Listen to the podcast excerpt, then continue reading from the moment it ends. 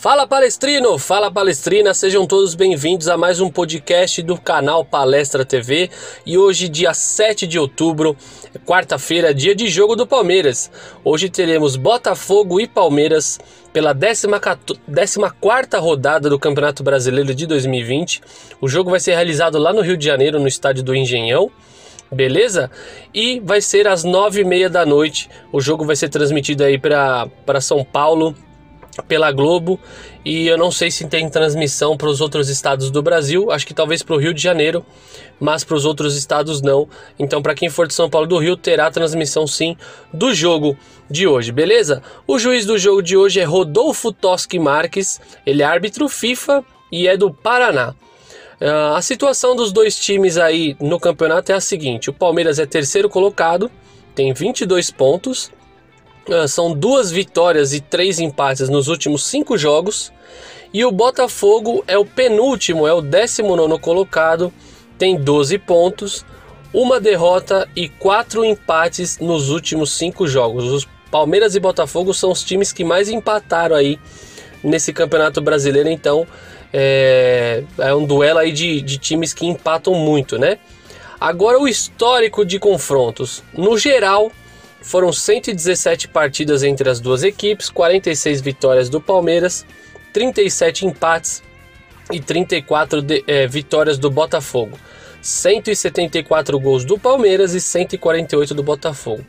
Já no Campeonato Brasileiro foram apenas 56 jogos, 24 vitórias do Palmeiras, 18 empates e 14 vitórias do Botafogo. 76 gols pró Palmeiras e 55 pró Botafogo. Ou seja, o Palmeiras vai ter uma boa vantagem no, é, em cima do Botafogo quando o assunto é Campeonato Brasileiro. É quase o dobro né, de vitórias do, do Palmeiras sobre o Botafogo.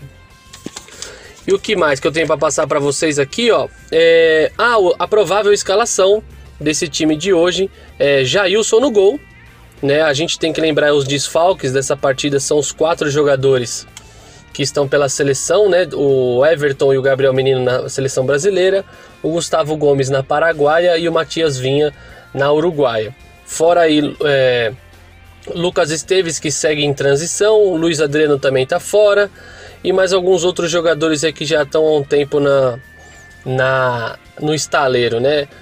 A gente tem também a volta do Lucas Lima de suspensão, então pode ser que pinte também aí.